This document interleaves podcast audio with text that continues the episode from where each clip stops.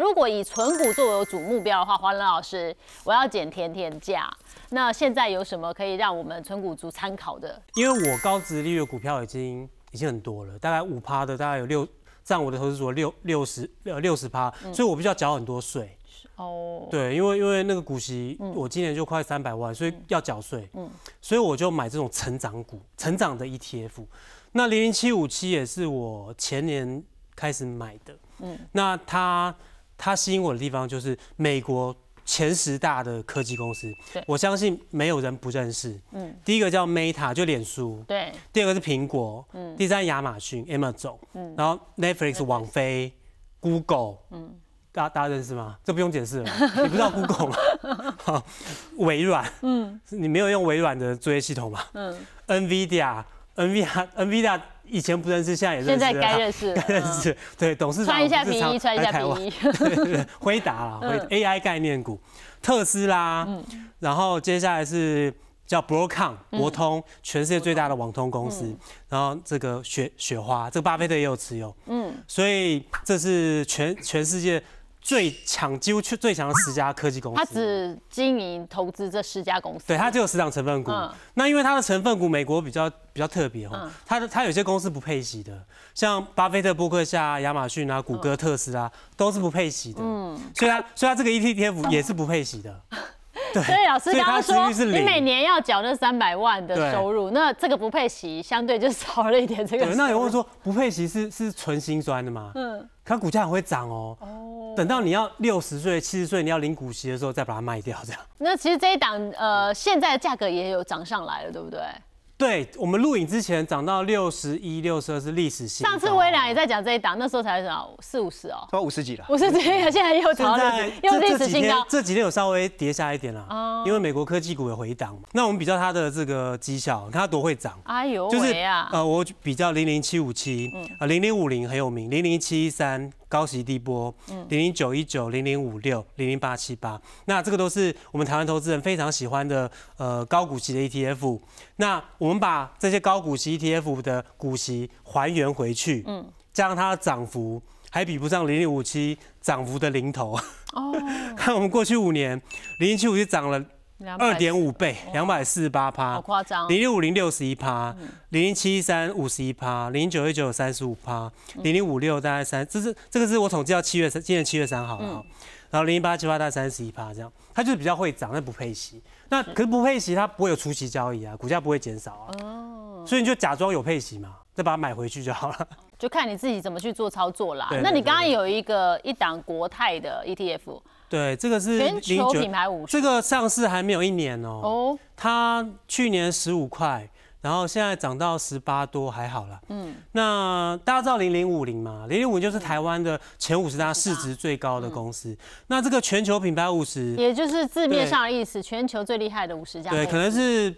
学零零五零吧，我不知道，反正它是全世界最大的五十公司，就很厉害了。除了刚刚零零七五七部分成分股有重叠之外，像 Apple 啊、微软、Amazon、那个脸书、特斯拉都有，还有摩根大通、宝桥、PNG，大家去 Google 一下 PNG 的产品有多少？哦，很多用品呢。对，大家有没有买过爱马仕？爱马仕没有啊，对我是那个太贵。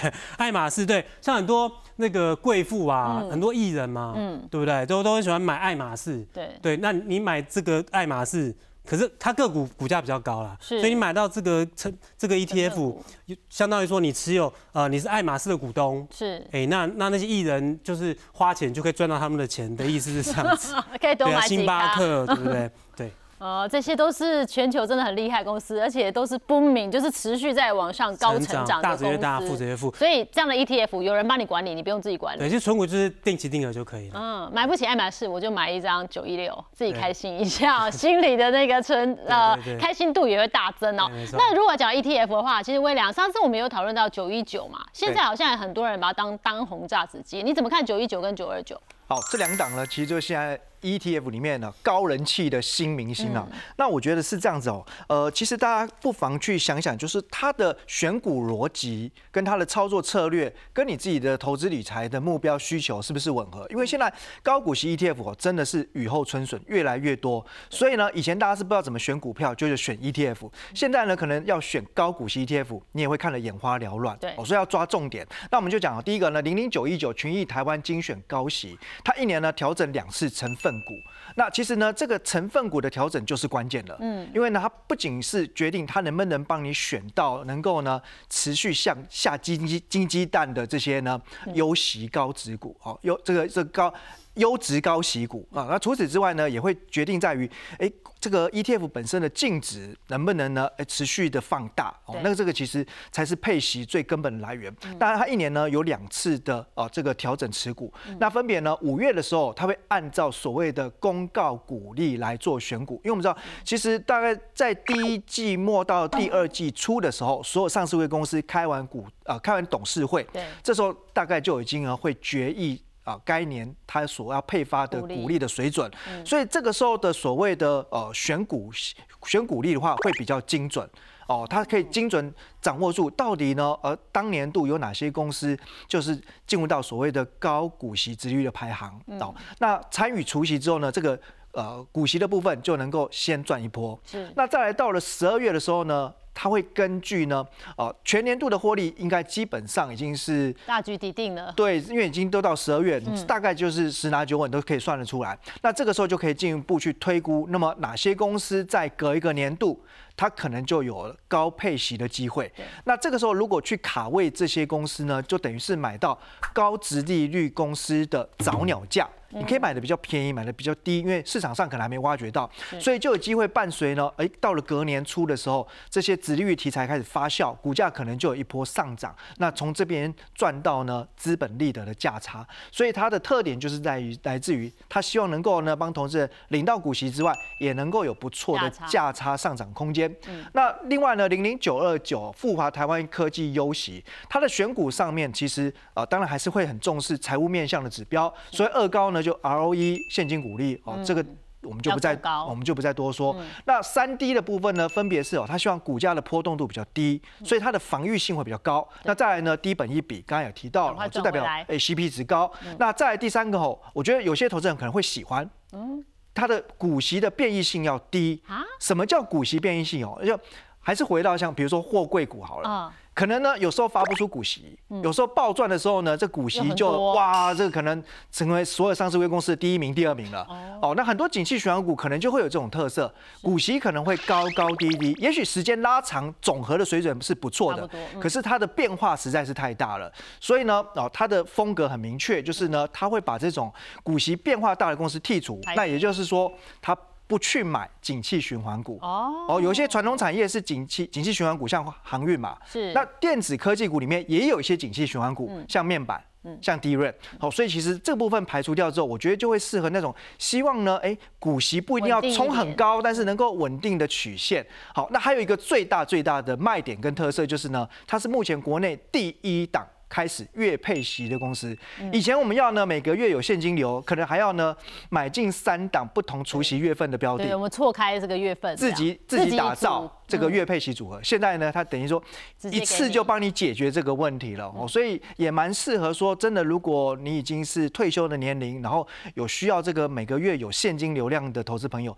那我想呃零零九二九是还蛮适合的。嗯，那我们当然呢不能只有。给大家好像它的啊亮点或它的呃好处哦，那我们其实呢还是要客观一点，因为每一档投资标的毕竟都还是会有一些风险，或者说该注意的地方。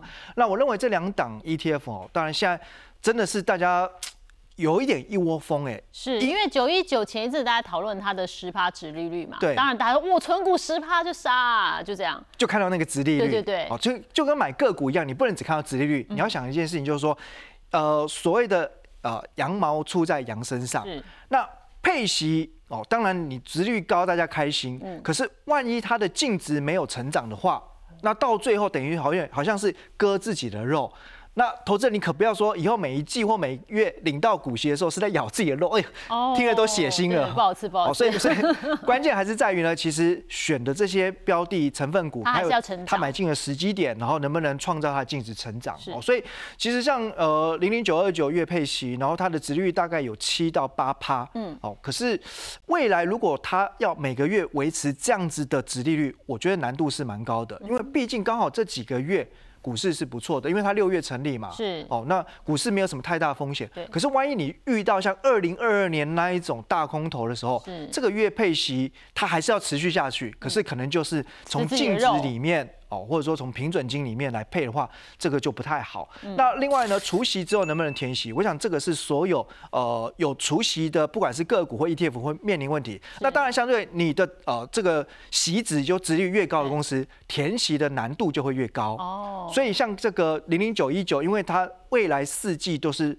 至少要配零点五四元，对，那这样子的话，值率有十趴，哦，所以其实呃，如果碰到行情比较盘整，甚至拉回的时候，要完成填息，它的难度也会比较高，花比较长时间啦。那九二九如果是月配的话，会不会填息的比较快一点？呃，相对会哈，这个目前来看分散一点啊。对，不过最主要还是说股价整体的趋势是不能往下的，哦，但是毕竟市场还是有多头有盘整，也会有空头的时候，是，好，所以真正的考验，我觉得都是在未来盘整乃至于。于下跌空头的时候，那在第三个就是产业部分了。那其实像九二九，它完全就是科技股。哦，那当然你要对科技股比较认同，或者说比较熟悉哦，否则相对因为科技股大家也知道，股价的波动度本来就比较大。那九一九来讲的话呢，它的半导体跟电脑加起来大概也有占了六成。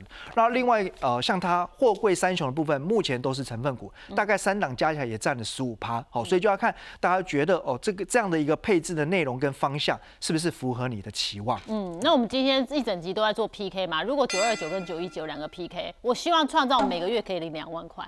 这两档哪个比较好？好，就目前来讲哈，当然因为呢，这个啊九一九它的值率比较高，所以假设呢你在同样的投资本金规划之下呢，因为现在哈九九一九的话就是季配息一次配零点五四元，嗯，所以现在把它年化之后，值率有大概达到十趴以上，所以如果我们我们倒倒回去算，你希望一个月要有两两万。块的呃现金股利的话，大概就需要存到一百一十一张，那这样子按照最最近的价格来看，大概推估呃。需要投入的本金是两百二十五万。哦，对，所以其实如果呃你有这样的预算的话，哎，就不妨用这个方法让自己呢小小的加薪一下。哦，那另外呢，如果是九二九，好像目前它是月配，哦，那每个月配零点一一元，那算起来殖利率大概七点九，将近八趴。那你如果要领两万块的股息的话，就是要存到一百八十二张。好，那这个需要本金会略多一些，大概需要三百万以上。好，不过好处就在于，如果你每个月直接都直接有领到股息，嗯，这个股息就能够再创造复利的收益。也就是说，你领到股息，不是呢？哎，把它用掉、花掉哦。我觉得投入对，至少至少就是说，把这个本金啊加上利息，持续再滚进去之后，其实这个资产放大跟增值的速度会更为明显。嗯，好。所以如果说起来，你手上如果有个两百出头万的话，我觉得九一九可能比较快就可以达成你的目的啦。但是九二九的话，可能要到三百多哦，可能压力会比较大一点啊。不过因为它比较没有那个高波动的。选股，所以我觉得也会比较安全稳健一点啊，就是比较不会心脏跳太快。对，就是适合不同类型的投资人。所以虽然都是配息 ETF，我觉得现在大家有越来越有一些区隔跟特色。嗯，九一九其实也安全啊，ETF 哪有不安全的？就专业经理人在帮大家把关嘛。比个股当然是相对都还算稳定。那这样说起来，他赚的跟那个同一份就很可惜，没有配息。同一份会赚的比较快多，可是你不知道会涨到哪里去啊。对不对？要看你的收入啊，就是看你的所得。